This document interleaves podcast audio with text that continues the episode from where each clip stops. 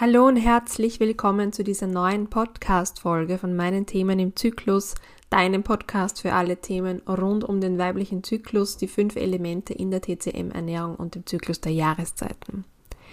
Was ist Endometriose? Ich möchte hier, damit ich keine falschen Erklärungen am Anfang liefere, kurz ein paar Dinge ähm, von der Website der Endometriose-Vereinigung aus Deutschland vorlesen. Ähm, und zwar, Endometriose ist eine gutartige, jedoch chronisch verlaufende Erkrankung. Bei Endometriose wächst Gewebe, welches der Gebärmutterschleimhaut ähnelt, außerhalb der Gebärmutter. Zum Beispiel an Eierstöcken im Bauchraum, Beckenraum, am Darm, Bauchfell, aber auch an Stellen, wo halt, also die außerhalb vom Bauchraum sind, wie zum Beispiel der Lunge. Die Endo, das Endometriosegewebe außerhalb der Gebärmutter reagiert wie die Gebärmutterschleimhaut auf bestimmte Hormone. Das heißt, übersetzt, dass sie die Gebärmutterschleim, also die Gebärmutterschleimhaut baut sich ja im Zyklus auf und wieder ab, ab durch die Periode. Und diese periodische, dieser periodische Auf- und Wiederabbau beziehungsweise auch das Bluten ist das, was die dieses Endometriosegewebe auch tut, was dazu führt, dass es meistens zu Schmerzen kommt. Und nicht nur Schmerzen, sondern chronischen Entzündungen, Vernarbungen, Verwachsungen von dem Gewebe und so weiter und so fort. Grundsätzlich sagt man, wird definiert, dass die Endometrioseherde als gutartig kategorisiert werden können, aber natürlich auch Schäden an Organen ähm, passieren können dadurch. Dann möchte ich noch sagen, äh, was war, ich das gefunden? Entschuldigung. Genau. Ähm, es wird nämlich, be, jetzt habe ich es gefunden, die Stelle, ähm, beschrieben als Chamäleon der Gynäkologie. Warum? Weil sich die Endometriose sehr unterschiedlich äußert. Und der, also der Diagnoseweg von Endometriose ist ein sehr, sehr, sehr, sehr, sehr, sehr, sehr langer. Es kann bis zu acht oder zehn Jahre dauern, bis eine Frau tatsächlich die Diagnose dazu bekommt. Ja, es wird geforscht, aber meiner Ansicht nach zu wenig. Es wird zu wenig Forschungsgeld dafür ausgegeben und es kriegen einfach total viele Frauen ähm, nach ewigen und langen Odysseen von Arzt zu Arzt äh, die Diagnose Endometriose. Und das Problem dabei ist halt, dass die Diagnose von dieser Erkrankung, die sichere Diagnose, eigentlich nur durch eine Bauchspiegelung passieren kann. Das heißt, man muss reinschauen in den Bauchraum, damit man ja einfach sehen kann, ob es irgendwo diese Gewebeherde, diese Endometrioseherde gibt, ähm, wo die Zellen sich so aufbauen wie die Gebärmutterschleimhaut, aber ich möchte nochmal dazu sagen, es ist nicht Gebärmutterschleimhaut. Also das ist einfach, das sind Zellen, die so periodisch bluten auch und dadurch Schmerzen äh, erzeugen, aber das ist nicht konkret die Gebärmutterschleimhaut, die außerhalb der Gebärmutter wächst. Warum, wieso, weshalb, weiß man übrigens nicht. Ähm, man hat keinen blassen Schimmer. Es gibt immer wieder mal so Studien, die aufpoppen, wo mögliche Theorien ähm, erstellt werden, warum Frauen Endometriose haben und ja, was, was damit im Zusammenhang steht. Aber man weiß es nicht. Und ich fürchte fast, es wird noch länger dauern, bis man es weiß. Es gibt einfach ein paar Theorien auch. Ähm, aber ja, die mag ich jetzt gar nicht aufgreifen, weil das ist alles irgendwie nur ja, es sind Theorien. worum es mir heute geht, ist das Krankheitsbild der Endometriose aus TCM-Sicht zu beleuchten. Warum? Weil es in der TCM in der Hinsicht egal ist, wie du es nennst. Es liegt ein Muster dahinter, es liegt ein Syndrom dahinter. Und auf die möchte ich heute eingehen, weil Endometriose ist eine Krankheit, die hat es vor Tausenden von Jahren so noch nicht benannt gegeben, als die TCM halt damit auch damals auch dokumentiert wurde, sondern da ging es halt vor, vorwiegend darum, ähm, zu charakter charakterisieren, wie das Schmerzempfinden der Frau während der Regelblutung ist, ja, und welche anderen Symptome dann noch bestehen, wie die Zunge ausschaut, wie der Puls ausschaut, und da hat man dann einfach erkannt, warum es zu diesem Schmerz kommt und das entsprechend auch behandelt. Endometriose so in dieser Form gab es noch nicht und findet auch erst jetzt Einzug in die Literatur, in die überarbeitete Literatur der TCM. Grundsätzlich ist es wichtig zu wissen in dem Zusammenhang, dass ähm, aus TCM-Sicht die Gebärmutter der Uterus Teil des unteren Erwärmers ist. Also wenn man das Kochtopfmodell zurückdenken, da gibt es eine Podcast-Folge, die könntest du dir auch nochmal anhören, ähm, unterteilen wir den Körper, vor allem den Oberkörper, in drei Bereiche, unterer, mittlerer und oberer Erwärmer. Und im unteren Erwärmer ähm, unsere Herdplatte am Kochtopf, damit der Stoffwechsel gut funktioniert und dass äh, unsere Energie auch gut fließen kann. Da sitzen vor allem drinnen Niere und Blase, aber auch Leber und Gallenblase. Das heißt, plus der Uterus. Das heißt, dass vor allem die Elemente Wasser mit Niere und Holz mit, dem, mit der Leber einen wesentlichen, eine wesentliche Rolle im Zyklus oder in der Fruchtbarkeit, im Leben einer Frau spielen. Ähm, und aus dem Grund liegen ähm, Regelschmerzen beispielsweise oder auch die Endometriose ähm, immer in diesen Elementen, also der Hund liegt meistens in diesen Elementen begraben. Dass es da große Ungleichgewichte gibt, äh, die zu dieser Erkrankung führen. Und hier auch noch einmal an der Stelle dazu gesagt, durch diese Erkrankung will dir dein Körper nichts Böses, sondern er versucht dich zu schützen. Er versucht sich selbst zu schützen und da gibt es irgendein Ungleichgewicht, wo er nicht anders kann, als so zu reagieren. Ähm, der Körper ist in dem Fall wirklich nicht dein Feind, der tut nichts böswillig. Überhaupt nicht. Dein Körper, dein Geist und deine Seele sind immer darum bemüht und streben danach, im Balance zu sein. Und so versucht dein Körper eine Balance herzustellen, nur leider mündet es dann oft in Krankheiten. Also, was wichtig ist zu wissen für den unteren Erwärmer, wenn wir an die Niere denken, im Wasserelement, dort sitzt unsere Essenz, unsere ähm, Lebensenergie, unsere Willenskraft, einfach das, was uns Antrieb gibt. Äh, in Burnout-Fällen beispielsweise ist die Nierenenergie sehr, sehr geschwächt und es fehlt uns an diesem Antrieb und wir können einfach nicht weitermachen. Ähm, auch zum Thema Fruchtbarkeit, ja, also unsere Nierenessenz ist das, was auch unsere Fruchtbarkeit ermöglicht, dass wir uns vermehren können, dass wir unsere Gene weitergeben können. Dann, damit das alles auch überall im Körper ankommt, diese Lebensenergie und diese ähm, ja, diese Lebensenergie, ähm, braucht es einen freien Fluss aller Dinge. Also diese Energie muss frei durch den Körper fließen können, damit sie in jeder Zelle, in jeder Faser deines Körpers ankommen kann. Und dafür ist aus TCM-Sicht die Leber zuständig, unser, eines unserer wichtigsten und aktivsten Entgiftungsorgane.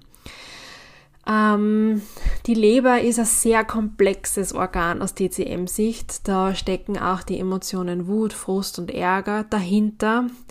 Ähm, und vor allem, wenn es darum geht, dass man Gefühle unterdrückt. Das führt zu Stagnationen, dieses Runterschlucken, da kann was nicht frei fließen, da ist eine Blockade und da, da wird es ungemütlich für die Leber.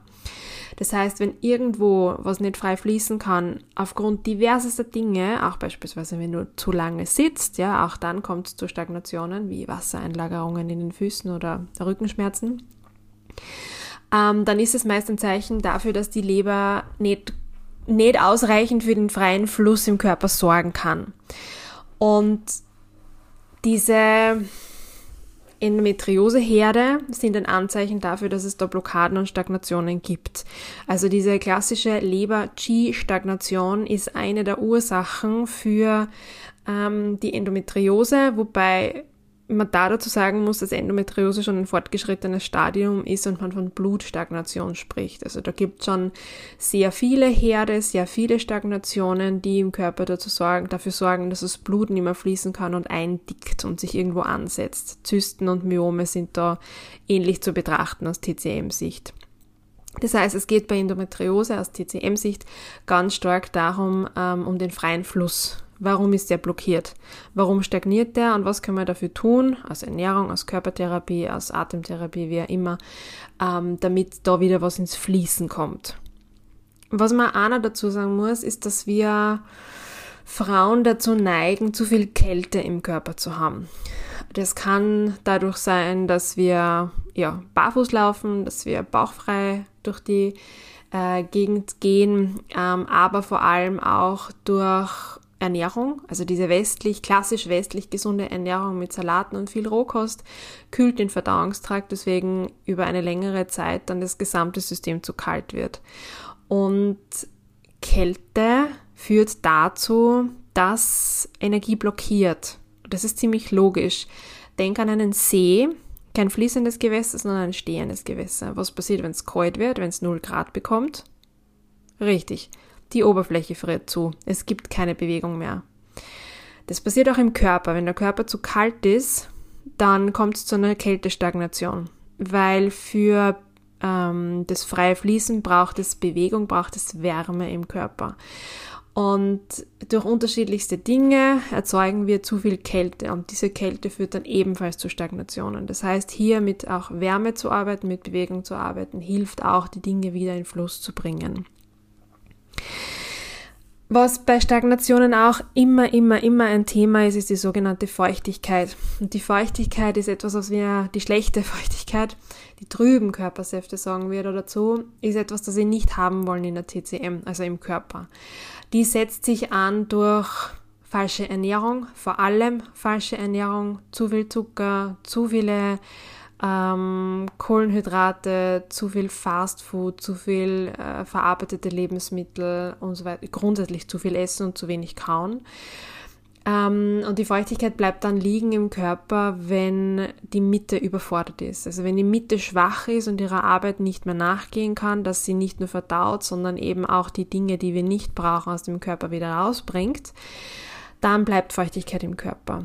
Und je mehr Feuchtigkeit da ist, desto schneller beginnt auch etwas zu stagnieren. Eh klar, weil die Rohre verstopft werden dadurch. Das heißt, wenn du dort ein Wasserrohr hast und da sind Ablagerungen drinnen, dann wird es irgendwann schwieriger zum Durchfließen und irgendwann ist es komplett verstopft und wir haben erst wieder Stagnation.